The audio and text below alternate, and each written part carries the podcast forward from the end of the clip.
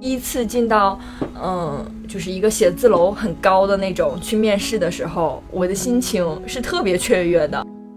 我在上学的时候很羡慕那些所谓白领吧，脖上挂着一个工牌，然后手里拿着一杯咖啡。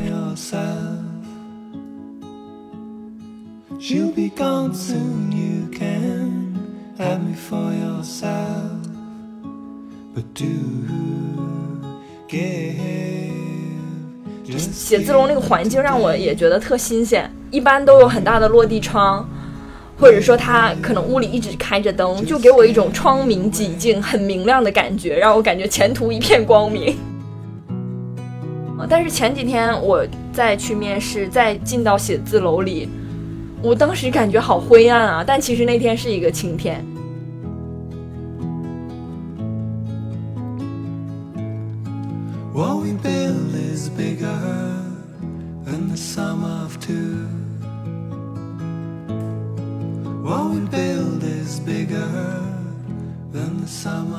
我会觉得你如果准备的过过多的话，你就会对这个事情抱有更多的期待。你在回答的时候，一旦有一点点你觉得就不是很好的地方，就会觉得我，哎呀，我我没准备好，我准备的不够，然后这种心态上就有点容易崩。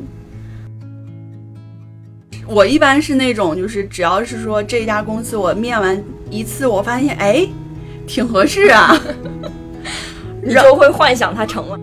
哎呀，我又行了，我去这 top 公司啊，可能我我个人我自己我又变得不一样了。24 and blooming like the fields of 你漂亮，我不漂亮；你白皙，我黑不溜秋。你看这气场强，我气场没有你那么强。真的，当时就是两个人面我，然后一个是 HRD，然后他的气场就很强，他看着就是那种长发波浪，特别精英的一个女性典范。啊，然后我就不是那样的人。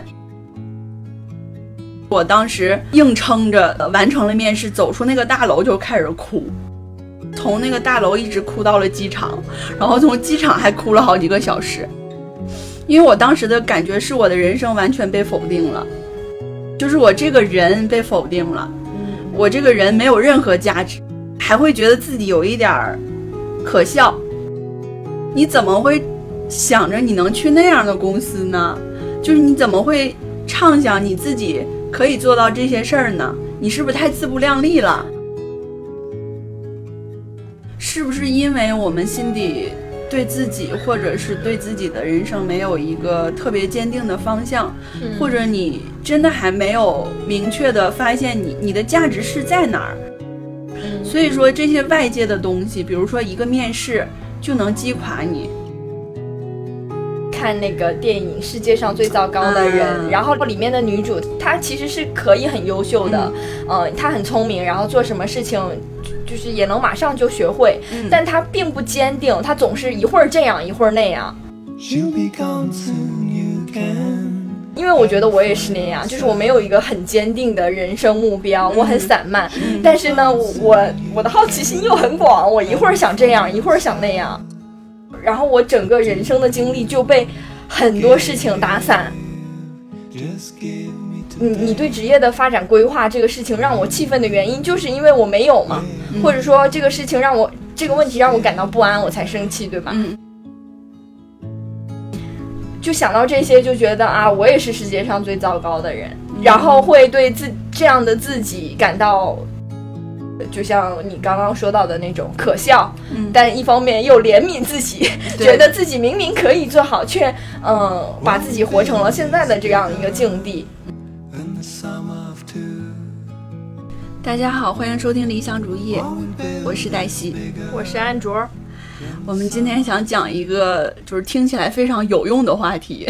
嗯，但是我们想讲的内容可能并不是说干货型的。对，就因为如果一直听我们节目的人应该知道，我们就不太讲那种内容。但是今天我们想讲一下面试，嗯但是我们是想从一些比较个人的体验，还有就是对面试的时候为什么就我总是无法表现跟平常自己一样状态的一个反思。对，嗯我们不想教你怎么在面试里做一个社牛啊，然后去侃侃而谈啊，主要还是想说，呃，就是真实的内心的感受。可能我表现的像一个社牛，但我内心实际在社恐。对，就是那种我说了什么，但是我的心里在逼逼什么。嗯，然后我们就今天就把心里逼逼的内容分享出来。对，把把面试的 B 面抛开给大家看对，就面试的时候不能说的那些话。啊。对，安卓最近经历了好几场面试，嗯嗯，然后我个人呢也是在前几年的时候面试了巨多的公司，所以嗯就是我俩想先分享一下之前就是比较深刻的一些面试经历。嗯，我分享一个最近的吧。嗯最近的一个面试，呃，就就是那家公司呢是在国贸附近，嗯嗯，挺高的一个大楼。我主要想分享的点是，就是我进到写字楼的不同的感受，就是和大概五六年前比。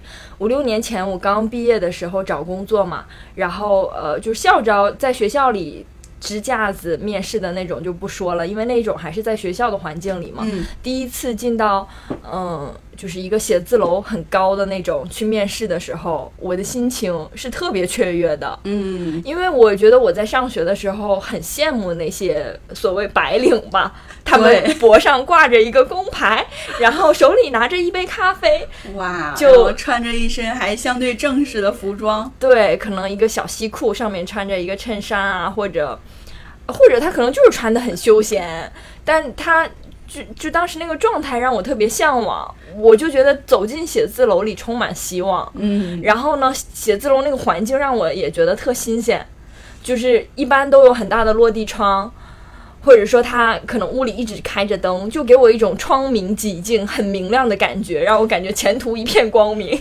对，然后还有非常完善的设备啊，对咖啡机这一种。对，茶水间啊啊、然后反正就是种种吧，都让我觉得是明亮的、向往的。嗯嗯，但是前几天我再去面试，再进到写字楼里，我当时感觉好灰暗啊！但其实那天是一个晴天，嗯就是那种灰暗是感觉所有的人脸上的疲惫嗯，让你觉得很灰暗。因为你懂得了那个疲惫。对，之前我不懂，所以我看到所有人都是光鲜的。但是当我经历过社会的毒打，我也经历过职场之后，发现这个环境它其实是挺压抑你的。嗯，挺压抑你作为一个个人的，然后就看到所有人在那边看着好像挺忙，但又好像也没有很忙，就是在电脑前或者说来来回回的走动，我就觉得呵呵 这一切有什么意义呢？嗯 就我我嗯。五年前、六年前感受到的那种明亮几乎都没了。嗯嗯，但但也不是说就心如死灰了，但就是那种心境的变化吧，就觉得自己变浑浊了。我不再是那个，嗯，特别向往，就看到一个事情就觉得特别有生命力的那个人了。嗯，因为你知道了现实嘛。对，然后我当时就觉得 我的眼睛里也浑浊了，心里也浑浊了。我还跟黛西说。呃呃，然后那天面试完，我到了楼下，还吃了一个下午茶，因为我感觉我这出来一趟不能白出来呀，还去吃了一个小蛋糕，喝了杯茶，嗯就觉得这件事儿才能安慰到我，嗯就是就光出来让我面试，我会觉得累，所以我那之后得有一个补偿自己的环节，然后我就坐在那儿给你发说，我感觉为自己的心境变化感到一种失落。嗯。对，当天那个我正在格子间里 上着我的日常的班儿，然后就是安卓给我发了一张照片，就是你喝下午茶的嘛，对，啊、然后我当时就感觉哎挺好的耶，就是因为在我这个社畜那个格子间里的人看来，你这会儿有这个时间去享受这样的时光，首先就是很很好的嘛，很奢侈的。然后你就跟我说了你的这个变化，我当时就觉得啊，长大了，啊 就是确实我也特别理解那种心情嘛，因为都是从那会儿过来的。对，就在那个一楼，呃，跟前台说我要去几层去登记，然后我就感觉我像是一个什么零部件儿，然后就被电梯滋就运到那那个楼层，然后下去，嗯。再去被质问一些问题，质问询问吧，就、嗯。就是那种感觉还挺奇妙的，因为像之前的话，对这个就是很期待的，对，而且之前会有一种我是带着我这个人去的，我、嗯。我个人以及我满身的抱负和我的一个个性，我我能为这个公司奉献的对所有去的。对，当你从学校里出来，你是空白的时候，其实你确实是带着你个人去的。嗯，但是当你有一定的工作经验之后，其实你这个人已经不重要了，而且人家不会问你任何个人的问题。其实，他问的都是你简历上写的你的工作内容相关的，你的技能，你能做什么。他不再会，他甚至不再会问你你平时有什么爱好。但是对于一个应届的毕业生，其实面试官经常会问到你有什么爱好。嗯，所以你这个人整个是被抹杀掉的，我我的感受是这样的。是，就大部分主要还是问你的经历嘛，对，然后掺杂着几个就是你比较软技能的一一些问题，对，但这些问题就是你又是那种很不喜欢这些问题的。嗯，就比如说我最不喜欢的问题，我之前也有提到对，过。上一期我们就聊过了。嗯，就问你一个什么五年、十年的职业规划呀，这种的。嗯，这种我真挺不知道怎么回答的，因为其实我我感觉我也不算是一个 特别有规划的人吧，所以我会很好奇别人过上现在的生活是他规划来的吗？嗯。因为对我来说，我我会觉得境遇是流转的，就是你到了那个点儿，你你你做了那件事儿，他你可能也不是完全计划的，而是这件事儿就这么发生了，嗯。嗯，你那然后呢，你到了那个点儿，你又想做这件事儿了，所以你你要是问我一个为什么，我就会答不上来。就是我没有那么强烈的目标，就是说我五年后要达成什么样的，嗯所以我就会觉得挺自己很废柴，然后就就会怨恨问我这个问题的人，你为什么要问我这个问题，让我感觉到自己是个废柴？就为什么要提醒我这样一个事实？嗯，然后那个就是我们上一期聊到这个问题，嗯我发给了一个我我的朋友，他是做了很多年的人力资源招聘的工作嘛，嗯然后他就让我跟你说，他说我最不喜欢问这种问题，就是想让我跟你说一下，不是所有人都喜欢问这种就是假大空的问题。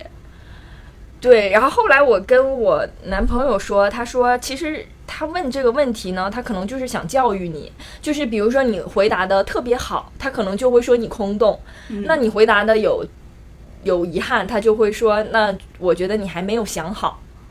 嗯，但但我我觉得倒也不完全是这样，人家可能真的就是想想问你一个规划，想知道你下一步的就是方向，以及你在这个公司能不能按照这个方向走下去。嗯，嗯我我个人理解这种问题的一个源头是，他想了解你的动力、你的驱动力，嗯还有你你的一个好奇的东西吧。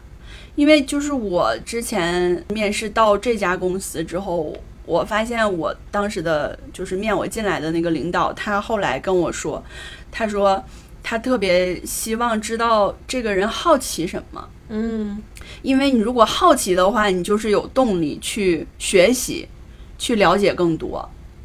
嗯，但是我觉我会觉得像我这种人，你认识了我，就是你在。就是实际和我协作的过程中，你就会发现我好奇的事儿特别多，但我没有办法总结出来告诉你我好奇什么，因为我其实好奇的太多了，基本上啥我都挺好奇的，所以这种问题会让我比较为难吧。但是，呃，我觉得这个为难是指就是本我上的为难，就内心的自我的为难。但是，只要我就是操练了，然后呢，我一旦熟悉了面试的这个整个氛围，其实还好吧。嗯，我觉得面试是要有一个进入面试状态的过程，就你可能刚开始面第一家、第二家，你都还没有进入那个状态，对嗯，是循序渐进的。对。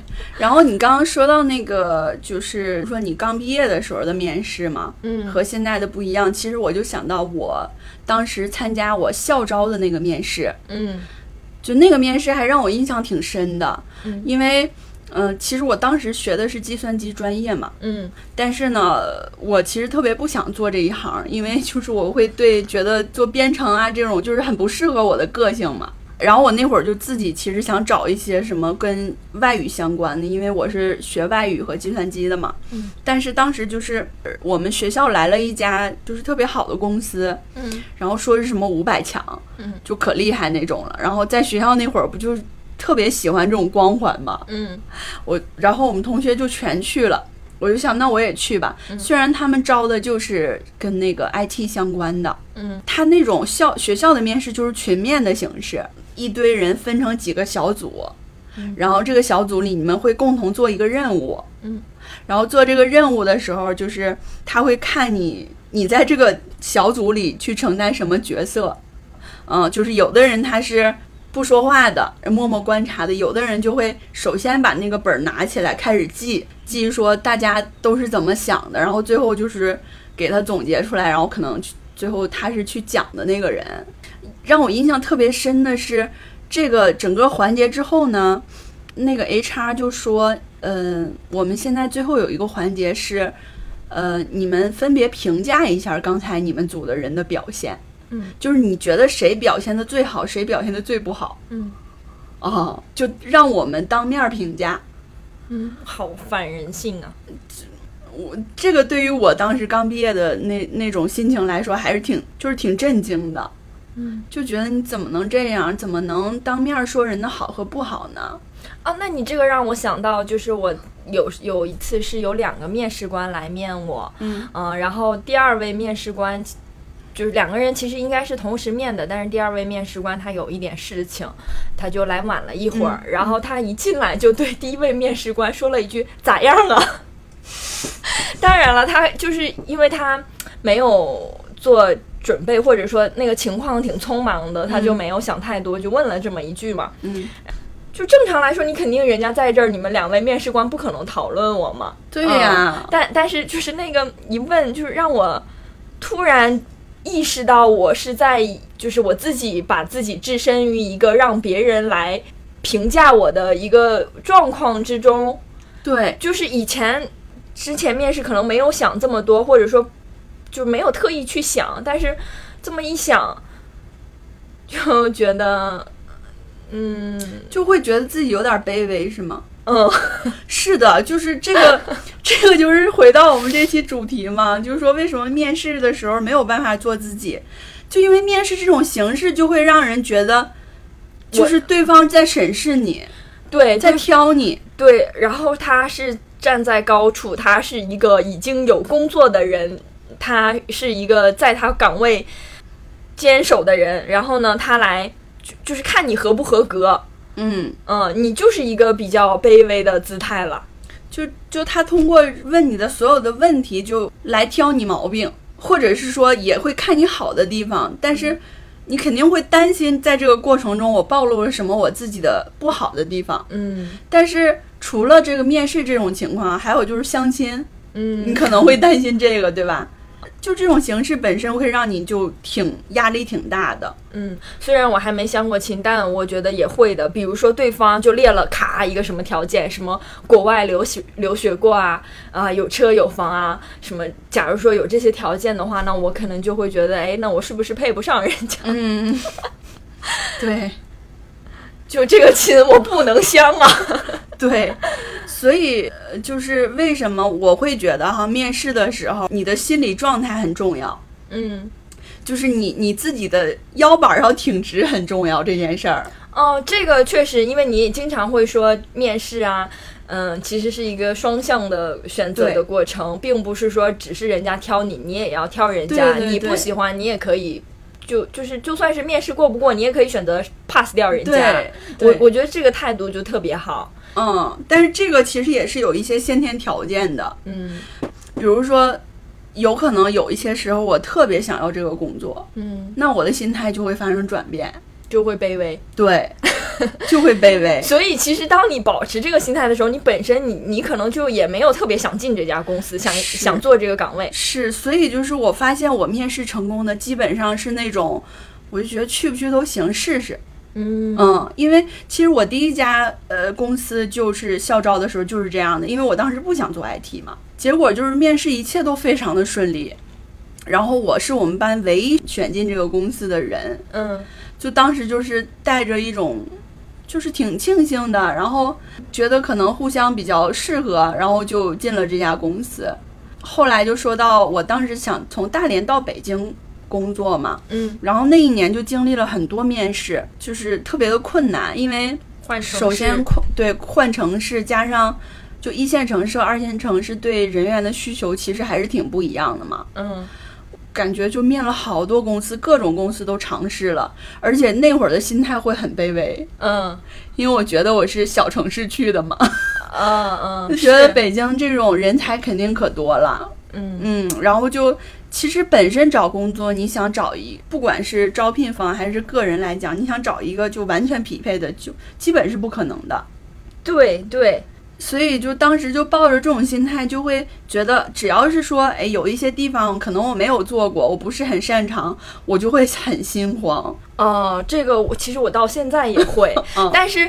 呃，就是前两天我们决定要做这个选题之后，面试这个选题之后，呃，我就也听了一些面试相关的内容嘛。嗯当时那个节目我也推荐给你了，是火象三傻妙妙屋的。嗯然后他那个呃题目是我们的面试都不太顺利，也请你别焦虑。嗯然后他在里面就提到一个点，就说其实。呃，面试也是一个双方都吹水的过程，嗯。就是你的简历有一定的水分，或者说你在陈述你的经历的时候有一定的水分，但是这一地呢，它也是有水分的，对。所以你别慌，对就是。你进去会发现也没有做那么高大 上的事儿，是，基本上就是你是有过工作经验的，你知道一些事情的一个基本的操作流程，你进去就能做。对，就根本没有那么玄乎。对，嗯，但是我当时就很卑微嘛，因为嗯我就担心，而且我我就抱着一种我一定要去北京工作的心态，那种是那种胜负欲很强。哦，我我觉得这种我一定要的，就对我来说像是一个就是那种 jinx，就一种诅咒，就是比如说我一定要做什么，好像就做不到，所以就是想着，哎呀，算了，就是随，他的便吧。对，就我特，所以我有些时候会有一点害怕表现出我一定要怎么怎么样，嗯或者会害怕提前预想这件事儿成了。嗯，这个就说到这个面试后了。我一般是那种，就是只要是说这家公司我面完一次，我发现哎，挺合适啊。你就会幻想它成了。然后我就开，我就已经开始畅想，我去了之后，就是我要搬家呀，然后我会过上什么样的生活呀？我每天要我怎么树立我的个人形象？就整个就开始已经全走完了。哦，我一般就是这可能不只是面试哈，就是我对所有的我的整个人生态度就是比较丧的，嗯，就是首先快乐太费劲儿了，就是怎么说，保持一种高涨的状态、嗯太费劲儿了，我不想费那个劲儿，所以我的基调就是有一点丧丧的，就嗯都还行，嗯，就然后我也不想去细想它到底是好还是不好，就是我是忍不住的那种人，我就是一定会想这些，然后我还忍不住跟别人说。就是我没有想不不去那么细想这件事儿，就是嗯等它。就等尘埃落定再说。对，就等它发展吧，任由它发展吧，嗯这种的心态。嗯，反正这两种心态就是也代表不同的性格吧。再就是可能大部分的人也是这两种心态中的一个，或者就是可能有更佛的心态。嗯，所以就是我之前面试有的时候会准备特别多。但是你不觉得面试你不知道准备什么吗？嗯，其实后来一想，准备那些真没啥用。就是你实际聊的时候，你发现就都不是你准备的那一些。对，嗯就是面试，它反正也是一个及时性的过程嘛。然后面试官突然看到你简历里的哪一项，也不一定，他就会问那一项，或者说，他他还是一个对话，它是一个及时发生的，并不会因为你准备了就按照你准备的预想去发生。嗯，反正这个事情就是我会觉得，就是不要过度准备，嗯，一些基本的其实还是要准备一点儿，比如自我说。面呃自我介绍啥的，，还有这公司的一些背景啊什么的，这些可能百度就是知乎上都有，我们就不详细说了。但是我我会觉得，你如果准备的过过多的话，你就会对这个事情抱有更多的期待。你在回答的时候，一旦有一点点你觉得就不是很好的地方，就会很卡壳。对，就会觉得我哎呀，我我没准备好，哦我准备的不够，然后这种心态上就有点容易崩。哦，嗯嗯，我觉得是有这样的，而且我觉得过度准备吧，就有一点，它和就是你准备的越长，和你行动起来，这个就是一个相悖的。就你做任何事都是，你准备的越长，就说明你行动的时间越晚。嗯，或者说你行动起来就会感觉啊有好多事儿要考虑，然后越考虑越好像有一些事儿没考虑进去一样。面试我觉得也要避免这种心理状态，其实就是你刚刚说的，嗯我越准备越感觉我对这公司一无所知，对这个岗岗位越觉得我这不够匹配啊。对越觉得自己渺小。就这就跟学习是一样的，你越学习，你越发现你无知，你你就是一个井底之蛙，你读过的书太有限了。这就是为什么我特别讨厌去图书馆的原因，因为在图书馆里，我看着浩瀚的丛书，我就会发现我读过的那么少，我就会想放弃吧，躺平吧，一本儿我也不想读了，因为。就算我现在开始读，然后我一周读一本，一个月读一本，我又能读多少本呢？就彻底摆烂。对，所以为了避免这种心态，你要先抓起来一本来读。嗯面试也是，就是你准备到一定程度，你就去面，不要把这个时间设置的太往后。就人家问你，呃，可能这周行不行？那你就尽可能的在这周内定下来，或者是下周一个比较早的时间，别整的就一下好好多天后。对、嗯，这样心里会容易焦灼，容易变相的躺平。对我上次不就是面试之前，我俩还聊了嘛，嗯我就说，嗯，他们要约我这个面试，然后还没有定时间，然后我说，其实我特别想明天一早就面完这个事情，嗯，因为我想尽快解决，速战速决。对，速战速决。后来你就说。说你特别理解这种焦虑感，你要不然就如果说 OK 的话，你就赶紧面了吧。嗯，对对，因为这个跟考试也是一样，就比如说在就是大考试之前，我几乎都不会准备，嗯，真的，所以就是我经常会觉得我在考试这一方面特别的幸运，就是我不怎么准备，就心里很轻松，我感觉就是不要太把它当回事儿，哎，好像就能过，但我一旦开始做什么真题呀、那种。我就会有一点心理压力，就想做的越好，然后我就会开始旁征博引的，就就是学习的过程就搜索很多东西，嗯，然后比如说看到这个点，我就会又好奇另外一个点，就开始跑偏于这个宗旨本身。天哪，我就是跟你正好相反，嗯。我一到考试的时候就不行，啊，就每次考试都是比我平时的水平要差，哦。还不止一点儿。我我感觉我是那种反而考试就是就反正绝对不会比我平时的 水平差的那种人。就你给我就是最大的压力的时候，我反而觉得我又没有压力了。嗯，但是你给我一点儿压力，我就不就是反而觉得挺不舒服的。但是这个压力达到一个特别大的值，我就觉得又还行。你这是反虐型啊！就是觉就是这个大到你你没有办法做什么事情来解决它的时候，其实它就对你来说不是一种压力了，你就正常的做就行了。嗯嗯，反正我之前考试的时候就会准备到最后一刻，你知道吗？啊，我觉得这样的话就是心里很难受哎。就是有一点那种，我我要尽全力，首先，啊，对，这个也是我在你身上特别欣赏的。我就有一点儿缺乏这个吧，所以我在你身上会看到这个，我觉得就是挺想学习的。但这个就是呃说到面试和学习的时候，有的时候确实会有点适得其反嘛。就是一根弦绷得太紧了，对，就是你的心态上会受到影响。嗯，所以我现在面试的话，基本上就会速战速决，并且呢，不会准备太多。哦，嗯，就适度准备。对，因为就是我之前有一次面试经历也讲过好几回了嘛，我最刻骨铭心的一次，就那次是我准备最多的一次啊，嗯。因为当时抱着极大的期待，是从大连到北京，而且呢，就也是那种名字响当当，然后我梦寐以求的，我就想着我就靠这个人生人生我就翻盘了，而且就是又是说第一轮面试特别好，第一轮是远程的嘛，视频面试，然后聊的就是很顺当，而且是跟一整个的团队一起聊的，就觉得、呃还挺合拍的。嗯然后，但是当时其实就聊了一些比较怎么讲，比较软技能、软素质的问题，嗯嗯，然后没有问一些太专业的。嗯但我当时很天真呐、我就觉得，哎呀，这都聊得这么好了，然后隔了一两周就给我下一轮面试邀请，然后给我报销机票，嗯让我从大连到北京。我想这成了呀，嗯嗯 就是已经给我报销这个机票钱了，其实就是去当面见一下，感觉没啥事儿就过了嘛。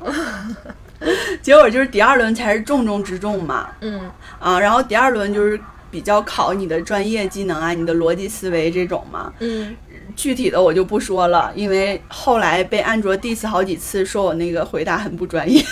哦哦，不是不专业吧，就是太过于拥有人性的光辉了。嗯，对，太人性化了需要你。对我后来也反思了一下，然后呃，我当时就感受到了我跟那个面试官之间强烈的冲突，嗯，就是我们之间的这种观点上的非常不一致，嗯。并且呢，呃，我觉得他那个可能有一点倾向于压力面试，嗯。他会一直从反面去问你问题。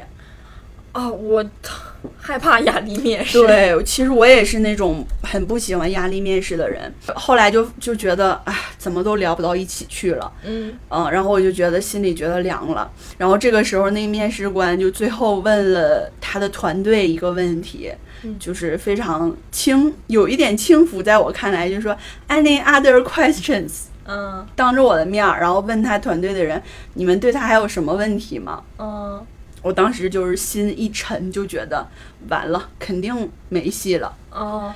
但是你说的这个点，其实我觉得能感受到，就是你作为一个被面试者，其实是能感受到面试官的一些情绪和他的一些态度的。嗯有些面试官他其实是比较骄傲，他他而且他会把自己的骄傲和不耐烦表现的挺明显的。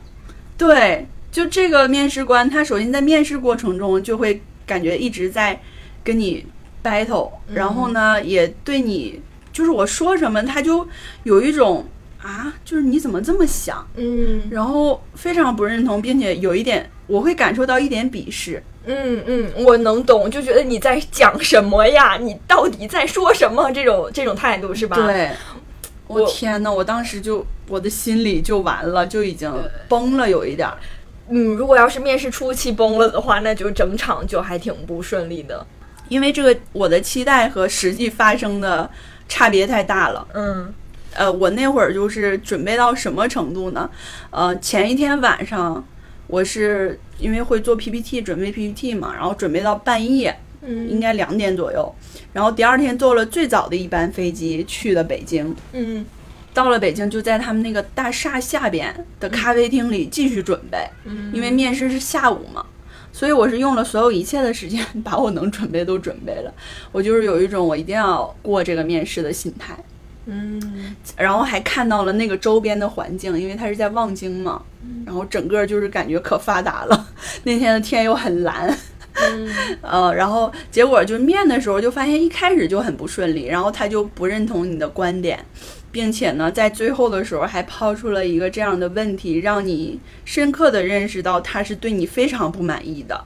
嗯嗯，然后他的团队就问了两个就是不痛不痒的问题，我也坚持的回答完了，但是我的心就是感觉在流血。嗯，其实他们他那个也主要应该是语气上的问题吧，因为大部分面试的时候也都会问还呃我们还有什么其他的问题吗？对之间，我我觉得主要应该还是语气啊、表情这些的。嗯所以其实我会更倾向于呃线下的面试，因为线上的面试会让我感受不到对方的语气。嗯，和表情，尤其有些面试官他不自己不开那个视频，视频让你开，就是他也没有让我开，但我不是卑微嘛，心态上我觉得我得开，嗯，就或者说我就没有想过我有不开的选项，这个我不知道大家能不能理解啊？就是你你当你感觉你是被面试者的时候，你觉得你必须得开，让让人家看到我的一一个状态吧，一个谈吐什么的。然后也不会特意想要问我是不是也可以关，然后就会觉得这一项好像也是减分儿的，就默认了对方可以不开视频，我可我要开着。这个这这一点就会让我从一开始觉得是不平等的，就是你在看着我，你在另一侧看着我，我只能被你看着，而我看不到你。这种感觉让我觉得特别的不好，因为它又不像电话面试，就是我们都是在打电话，但是视频面试，假如说我看不到对方，我会觉得从一开始我就感受到了这种悬殊之后，嗯我就不喜欢。对，就是原则上来讲，应该是面试官需要先去先去做这个事情，或者是他他先去说说我们要不要开，嗯，或者是就都不开，而他应该引导这个事情。对，但是基本上人家都是默认我不开你开的吧？我我我觉得就是他不会说就是。咋说呢？他不会特别在意这个事情，因为他并不是一个被面试的者的角色嘛。反正这个跟面试官有关系。对，所以我说面试官特别重要。嗯就是我觉得面试官他怎么样去问你问题，引导你，决定了这场面试会不会顺利。就就是他尊不尊重你，他有没有存用一种就是非常审视的语气，然后他有没有好好介绍自己的工作内容，就是你要做的内容，然后你可能会面临的一些问题啊啥的。嗯，嗯，这个开场就是很重要的。对，如果要是他就一开始就表现出一种不太尊重你的态度，你就会非常难受了，那就是没有办法好好表现。嗯嗯，他怎么去引导你这个流程是，就是真的非常重要。我不知道你有没有过面试别人的经历，我其实是有面别人的经历的。当时也是因为不知道要怎么做面试官，怎么去提问，就还特意百度了一下，一般面试官都要提哪些问题。嗯然后我我就会在每一次面试的时候去想我自己做面试官那个时候。嗯，因为我觉得我做面试官的时候，我还是会非常体谅对方的一个心情的。可能那个时候比较小吧，并没有想要特别审视你或者怎么样，因为我自己也是紧张的，就我也没有太面过人，我不知道要问你什么问题。在面面那个人的之前，很认真的去看这个简历，提前想好啊，你的经历里有什么可聊的。但我会觉得好像很多很忙的面试官没有时间做这些。反正这这块儿我想说一下，就是我感觉大部分啊外企确实在这方面做的会稍微好一些，嗯会相对体面一些。嗯基本上我面的外企会比较多一些，然后对方都会先会拿出很专业、很尊重的态度，先介绍自己嘛。嗯，然后也通常都会自己先开这个就是视频，如果我没有开，他会问一下你，就是你能不能把那打开一下。哦，这个我觉得挺好的，因为我进行视频面试的经历，我都是我在等，就是我提前在候机，然后你就在那边焦灼的等面试官入场的那个时间太难熬了，是，真的就在那个时候我已经崩溃了。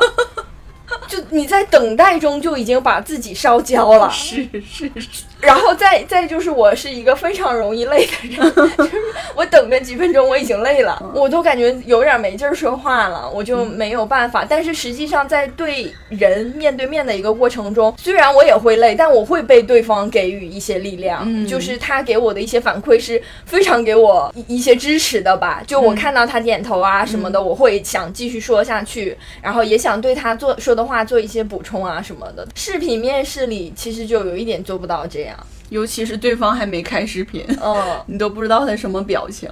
对，嗯，对，所以就是这个平等性很重要。然后，如果说对方给了你这种平等性，其实另外一方面就是你自己心里要有这种平等性。嗯，就是刚才说的，不是说一种很卑微的，实际上本来其实可以是不卑微的。但是实际上你仔细去想这个事儿的话，哈，嗯它还真不一定是特别平等的。嗯因为他那个那一方代表的是一个一个大的公司，所以一定要做好自己心里的这个建设。因为其实客观来说，你就是你想要做这个，然后人家给不给你这个机会的一个关系嘛。想要自己心里觉得我完全和你是对等的，也也是一个挺难的建设过程。因为你说的这种其实是其中的一种情况，就还有一种是有别人来挖你。啊，那这个对 对，这这种就会感觉不一样很多。对，可能是比如说，假设一种情况就是我现在在职，然后猎头忽然来找到你，然后说，哎，我们这儿有一个不错的机会，你要不要试一下呀？然后你听着就觉得，哎，还行哈，那我试一下吧，嗯嗯嗯，就就想要看看怎么样。对对，所以就是说你在职的时候找工作，其实你心理上的优势比你不在职的状态找工作要大很多。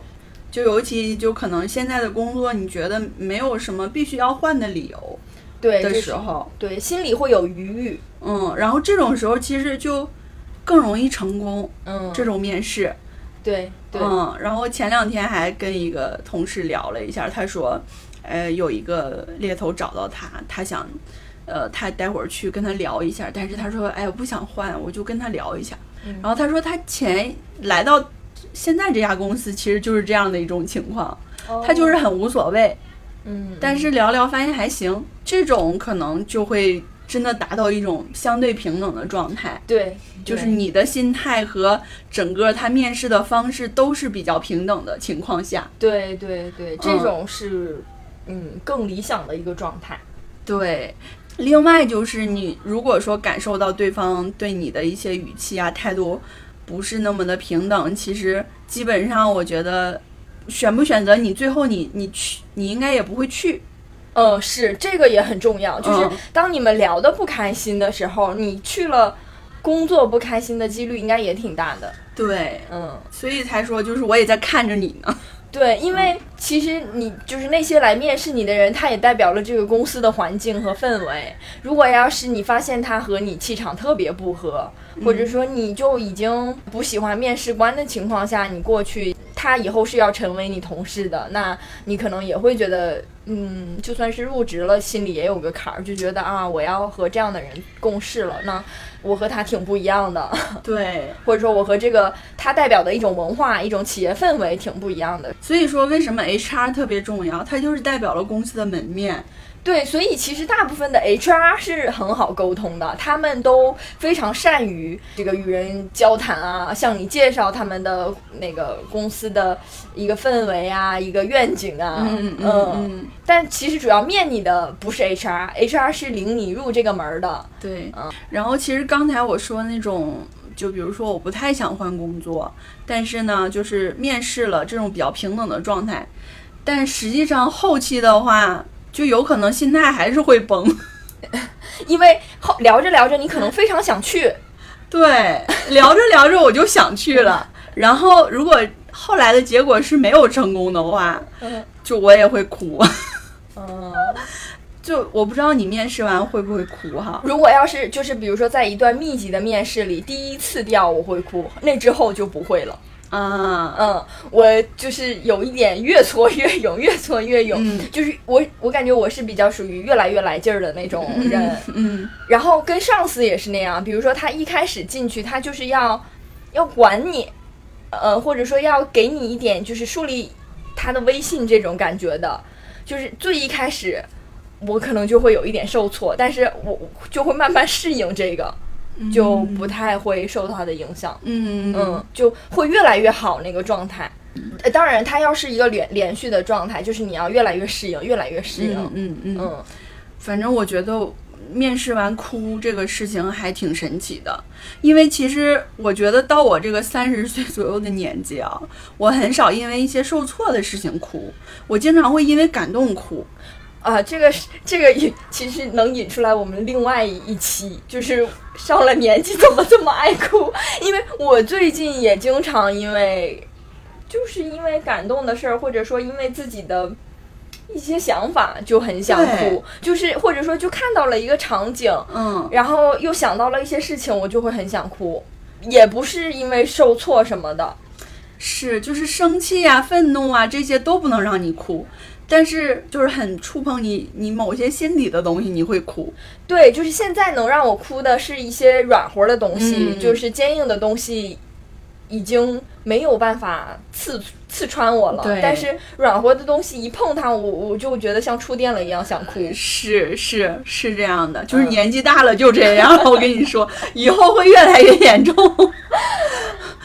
然后我就会觉得面试完我会哭，很神奇。但我觉得这个也是因为是对自己的境遇的一个审视，一个对自己的怎么说呢？对自己的怜悯，对自己的爱惜的一个哭，并不是说因为这个面试我没过而哭。对，就比如说我说当时最受挫那次面试在望京那次，嗯就是我当时硬撑着呃完成了面试，走出那个大楼就开始哭。嗯。哭的老惨了，然后从那个大楼一直哭到了机场，然后从机场还哭了好几个小时，因为我当时的感觉是我的人生完全被否定了，嗯。嗯，就是我这个人被否定了，嗯我这个人没有任何价值，我就是一个废物，对任对社会没有任何的价值，然后还会觉得自己有一点儿可笑，嗯，就你你怎么会想着你能去那样的公司呢？就是你怎么会畅想你自己可以做到这些事儿呢？你是不是太自不量力了？啊，这个我也懂。就是前一段时间，我不是还推荐你看那个电影《世界上最糟糕的人》嗯然后里面的女主她其实是她其实是可以很优秀的，嗯、她很聪明，然后做什么事情就是也能马上就学会，嗯但她并不坚定，她总是一会儿这样一会儿那样。然后我看那个就是想要寻求一些安慰，因为我觉得我也是那样，就是我没有一个很坚定的人生目标，我很散漫。嗯但是呢，我我的好奇心又很广，我一会儿想这样，一会儿想那样，嗯我一会儿去看看这个，一会儿去看看那个，然后我整个人生的经历就被很多事情打散。你你对职业的发展规划这个事情让我气愤的原因，就是因为我没有嘛，或者说这个事情让我这个问题让我感到不安，我才生气，对吧？嗯嗯就想到这些，就觉得啊，我也是世界上最糟糕的人，嗯。然后会对自这样的自己感到，呃，就像你刚刚说到的那种可笑，嗯。但一方面又怜悯自己，觉得自己明明可以做好，却嗯、把自己活成了现在的这样一个境地，嗯。嗯，就然后我就会问自己，我到底想要什么？我想要钱，还是我想要名誉，还是想要什么？然后有有一天我就是哭的特别厉害，因为我晚上就问我男朋友，我说你这辈子到底想要什么？嗯，然后他就生气了。你咋又问这种问题？对，他就生气了。但我当时真的是很想知道，就是可能也不一定非得是他，只是他在我旁边啊。就我想问人们，你到底想要什么？嗯嗯，你是想要你这辈子就是安安安安稳稳的度过，还是你想要你这辈子特别有钱，还是说你想要你这辈子到老后有一个非常高的声誉？就是你不论是在学术上，还是说你在人品上，到最后大家都称赞你是一个善良的人、正直的人。就是我我我权衡了这些，然后我也没有一个很明确的结论，嗯。就是我没有在某一个方面特别想要，我就想这样想那样，嗯然后我想，可能这就是我的人生目标吧。我就是想要多一点儿，对呀、或者说在年轻的时候至少可以这样散漫的多看一点儿。然后我也不知道你什么时候我能明确有一个非常坚定的目标，嗯所以我一方面就是非常羡慕那些有非常坚定的目标的人啊，嗯。不论是在职业上还是说在人生上，呃，但是另一方面我又不是嘛，所以我我就只能就是告诉自己这样也行，你这样也没什么，也不差了，对，就是那你就做一个世界上最糟糕的人呗，能怎么办啊？嗯。好像你也没有办法回头嘛。嗯。而且这个经历里最有意思的部分就是你没有办法回头，所以你只能就是按按照你现有的状况走下去。嗯然后面试也是这样，你答错了一个问题，你也没有办法去说举个手说我想重新回答一下那题。嗯你答完了，就是你的回答就已经在人家的印象里了。嗯你哪怕是开了一个不好的头，那个你也要撑下去，要面完。你出来哭不哭，就是另外一回事儿了。嗯，嗯就是你说这个，我也会在想，是不是因为我们心底对自己或者是对自己的人生没有一个特别坚定的方向，嗯或者你真的还没有明确的发现你你的价值是在哪儿。嗯所以说这些外界的东西，比如说一个面试就能击垮你。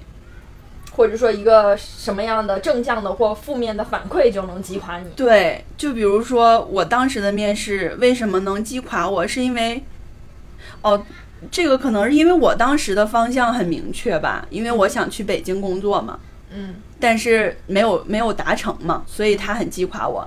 但是我觉得我最近一次有一次面试，就是我面试了一个四大的公司，嗯。然后我也哭了。嗯。嗯，就是这个公司其实一开始也是先找到的我，然后面的第一轮就还挺顺利的，嗯我就开始畅想了，哎呀，我又行了，我去这 top 公司啊，然后那个可能我我个人我自己我又变得不一样了，嗯。我又到了一个新的一个 level，嗯。就是会给自己这种光环，然后会畅想啊，我去那么好的公司，然后我接触了那么多优秀的人，我可能自己也会变得更好，然后我我要重新塑造我自己，嗯。就是这些都已经想完了，然后呢，就又经历了第二轮面试，然后面试对方是两个人，并且呢都是那种又漂亮看起来又很精英的人。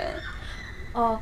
哎，你说到这个，就是漂亮的人也会给我有心理压力，就像呃，有一些人他会说他有潮人恐惧症，就是他看到很潮的人会觉得，呃，就是心理上可能也不是说低人一等的感觉，但就是你你潮我不潮这种感觉。嗯，我看到漂亮的人也会有，就是你漂亮我不漂亮，嗯，你你白皙我黑不溜秋，对，让你嗯，你看着气场强，我气场没有你那么强。真的，当时就是两个人面我，然后一个是更级别更高的，是 HRD，嗯然后她的气场就很强，而且她看着就是那种长发波浪，特别精英的一个女性典范。啊啊，然后我就不是那样的人，一整个就是女强人的感觉，对，就她在那儿不说话，我就觉得我就有点气场弱了。嗯嗯，然后反正面试的时候就稍微有点紧张，因为第一轮面完之后，我已经畅想了我的未来嘛，嗯我就很很在意这个结果了，已经。嗯结果就是这一轮的时候，就变得有一些紧张，所以有一些问题呢，就回答的就觉得不是很好，然后感觉不是很好，开始就越来越紧张。哦，嗯，怎么想到之前很流行的那句话“认真你就输了 对。然后整体下来，你会我会觉得这个面试还行，”？嗯，就没有垮掉，但是呢，又觉得有点遗憾。有点不是很好。嗯，所以我当时就跟你说，我觉得百分之五十的概率嘛，这个 也挺废话的。没 说一样。但有的时候你会觉得，哦，这个百分之九十就不行了。嗯嗯嗯然后，其实我当天晚上呢，就跟我男朋友打视频，我就哭了。嗯那种虽然当时就还是抱有期待这结果，但可能心里觉得已经不行了。嗯。你这一点我挺羡慕的，就是你会先哭。我是，就是我本来不想哭，但是比如说我男朋友说：“哎呀，也没事儿”，我就会跳脚起来哭，我就哭给你看。就是本来我就没有什么事儿，但是你要是硬要安慰我，我就会很烦。就是然后那个烦躁就会让我提前进入更年期一样，就是整个人就来回情绪波动很大，就就好像突然来了大姨妈一样。哦，所以我我理解，可能这个是因为我的情绪呃相对来讲，我是想直接表露出来的，而你是有一点压抑自己的情绪的。对对，我就是想我自己去消化，我不想，就是我想自己去消化，我想自己去慢慢吃这件事情，我自己想明白了就好了，嗯不需要有一个外界来，呃，就是劝导我，因为你这个时候劝导我，往往我我往往是听不进去的，所以我不希望你说，别说话。但你心里还是在意的。对，但是这个心理在意是我想我自己悄悄在意，我不不想就是不需要你。这个时候你说什么都不好使，所以你就不要说话就行了。但他会帮你把这个压抑的情绪释放出来呀，对吧？但是我本来可以很体面的，就是去消化这个情绪的呀。我就是我想给自己留这个体面，结果你 把我那层就是那层纸就给撕碎了，让我就是只能哭了。你这精神伤害人啊！你这是 啊，对，我对啊，我就是有有些时候也不是不能理解吧，这种、嗯就是你想自己去先妥妥贴好自己，嗯然后再去对外，嗯而不是我马上去对外。嗯，就是你这个让我想到我刚参加工作的时候的一件事儿，嗯。好像是第一年我们公司的年会，嗯。然后当时就选节目嘛。嗯。一般年轻进入公司的人都会被大家推上去嘛，你去表演啊什么的。嗯，是，然后好像我领导就推荐我去唱歌来着，嗯。然后就选了一首相对那个音好像有点儿有点儿高的歌。嗯。之后就选节目那评有一些评委嘛，然后就我就唱了这个歌，结果呢这个歌给我 pass 了。哎，这种我也会生气，就是你让我上完了之后，你又 pass 我，啥意思？对，然后我我当时就觉得特，就是我心里挺沮丧的，挺没面子的。我在座位上就在那儿生闷气的时候，这个时候就是那个 HR 的总监，他就是因为他是负责这个晚会的嘛，他就觉得这小孩儿挺挺不容易的，让人硬推上去，还让人给给给选掉了嘛。嗯然后他就过来安慰我，他说：“哎呀，没事儿啊，没事儿，咱这都正常。”我嗯当时一下子那个眼泪就就下来了，嗯，我然后哭完我又觉得，妈的太丢脸，对，就是这种，我你能懂吗？我能懂，哎呀，我去，就是不能让我自己静一静吗？但是就是你男朋友还好啦，你想着我这公司那么多人，我就我就哭了。但是我懂你这种心情，但所以所以可能就是男朋友他的立场就是我又不是外人，但是你怎么这么见外呢？但我会觉得我就是就你就是想保留那一些，对些我自己就是我自己，嗯。跟别人没有跟你是什么人没有关系，嗯。我是我，你是你，你为什么你要来让我哭，对你一下就侵占了我的一些精神领地？嗯，嗯，你这领土完整的意识很强，对，自我意识挺强的。嗯，所以我最近就是经常遇到一些感性的事儿，就先哭出来，我会觉得，而且是嚎啕大哭，所以我挺惊慌失措的。哎，怎么就哭了？我以前不这样的，对，所以我所以我也就承认了嘛，我一会儿这样，一会儿那样，嗯嗯，也不是一个特别确定的人。嗯，然后我就觉得我现在这个年纪，我我面试完哭的点在于，就我已经这么大岁数了，我还我还是要让人挑我，然后还没选上我，所以这就是为什么中写中年的那些文章，就是写中年辛酸酸楚，他们的生活多不容易的文章，就总能让你觉得更深刻。对，因为嗯这都是真的。所以不论你多大年纪，你都得让人挑。就是你上一次就是那么安慰我的呀，就那个讲讲到尹汝贞那期，我说。到底这些问题我要回答到什么时候啊？我别五十岁了，我还在那儿给你讲我接下来十年的人生规划，然后你不就说，呃，是因为我们还没有达到那个高度吗？就你达到了，你就知道了。对，就是某一天我们不用被别人面试了，嗯我们就能真正做自己了。对，然后或者说我们成为面试别人的人，希望我们还记得这些。对，你最好记得你当年面试的那些苦，你最好尊重人家。真的，所以这个也是一个现在无法说 说准的事儿。但是像以前，我会觉得，就是说不定哪天我特别牛逼呢，嗯，就经常会畅想这些，虽然我没有说出来。我记得以前就我朋友经常会。就指着星海那边的一栋楼，就会说，以后有钱了，我就要整这样一栋楼。然后当时我就会想，他怎么会说这样的话呢？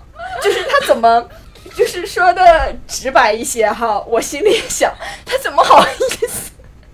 他怎么有这个脸？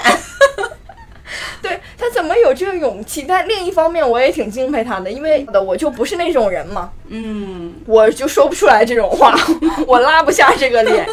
然后那个时候我还会特别嗯，就是在一旁娇小卑微的说：“那有一间能给我住吗？” 然后他说：“肯定的呀。”嗯嗯，然后虽然那个时候我不会说出来，但我心里也会觉得，万一哪天我飞黄腾达了呢？嗯万一就是风水轮流转嘛，我还年轻，我还有无限可能。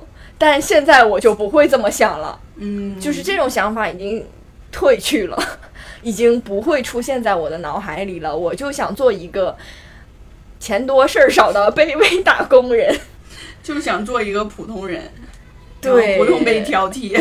对，就真的是就想做一个很普通、很正常的一个人吧。嗯，所以这么一说，其实面试中真的很难做自己，大部分情况下。因为他问你的那些问题也不是问你这个人的，就像他问你这些规划，他问你，呃，你觉得你的优点、你的缺点，你遇到过什么棘手的问题，你怎么解决的？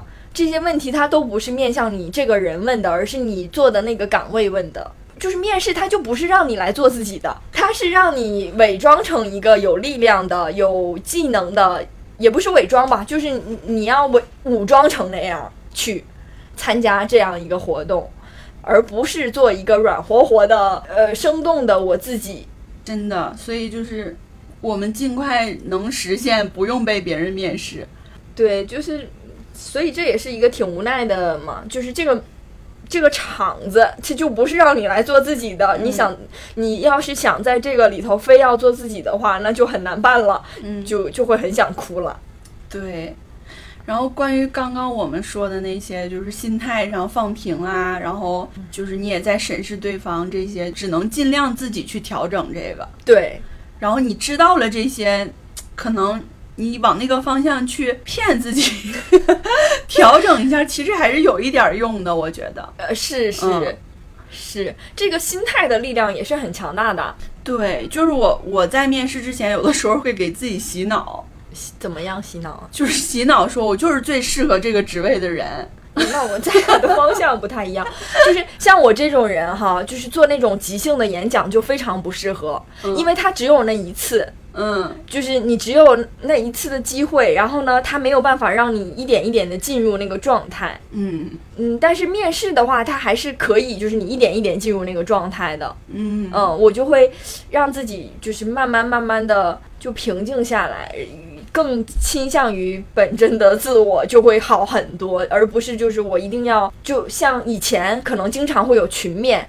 然后我一定要做那个最先说话的人，我一定要带领这一小撮人，不那样的话会好受很多。嗯嗯嗯，嗯对，你说这个慢慢进入状态也是，就是要多面嘛，嗯嗯，是多几次的面试，这种心态上会好很多，就是有一点磨出来了。对对，尤其是像当下这样一个 大环境不太好的情况下，然后呃，可能非常好的工作也是挺紧缺的吧。嗯那你其实投多少份也不算多，就要一直去投，然后嗯不要因为就是说一次两次的。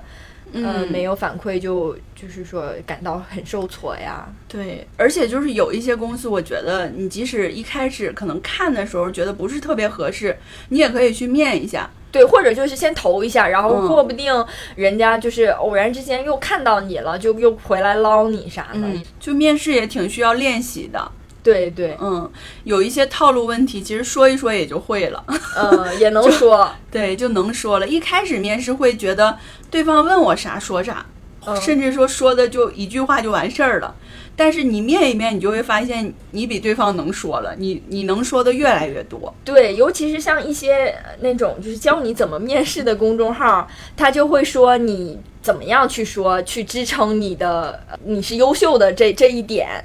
就是你刚开始看，你可能就觉得，嗨，这不都是套路吗？但是，呃，你面着面着，你熟练了，你就会发现你确实在践行那个套路，所以就呃，这也是无法避免的吧。嗯，我们都在套路中成长。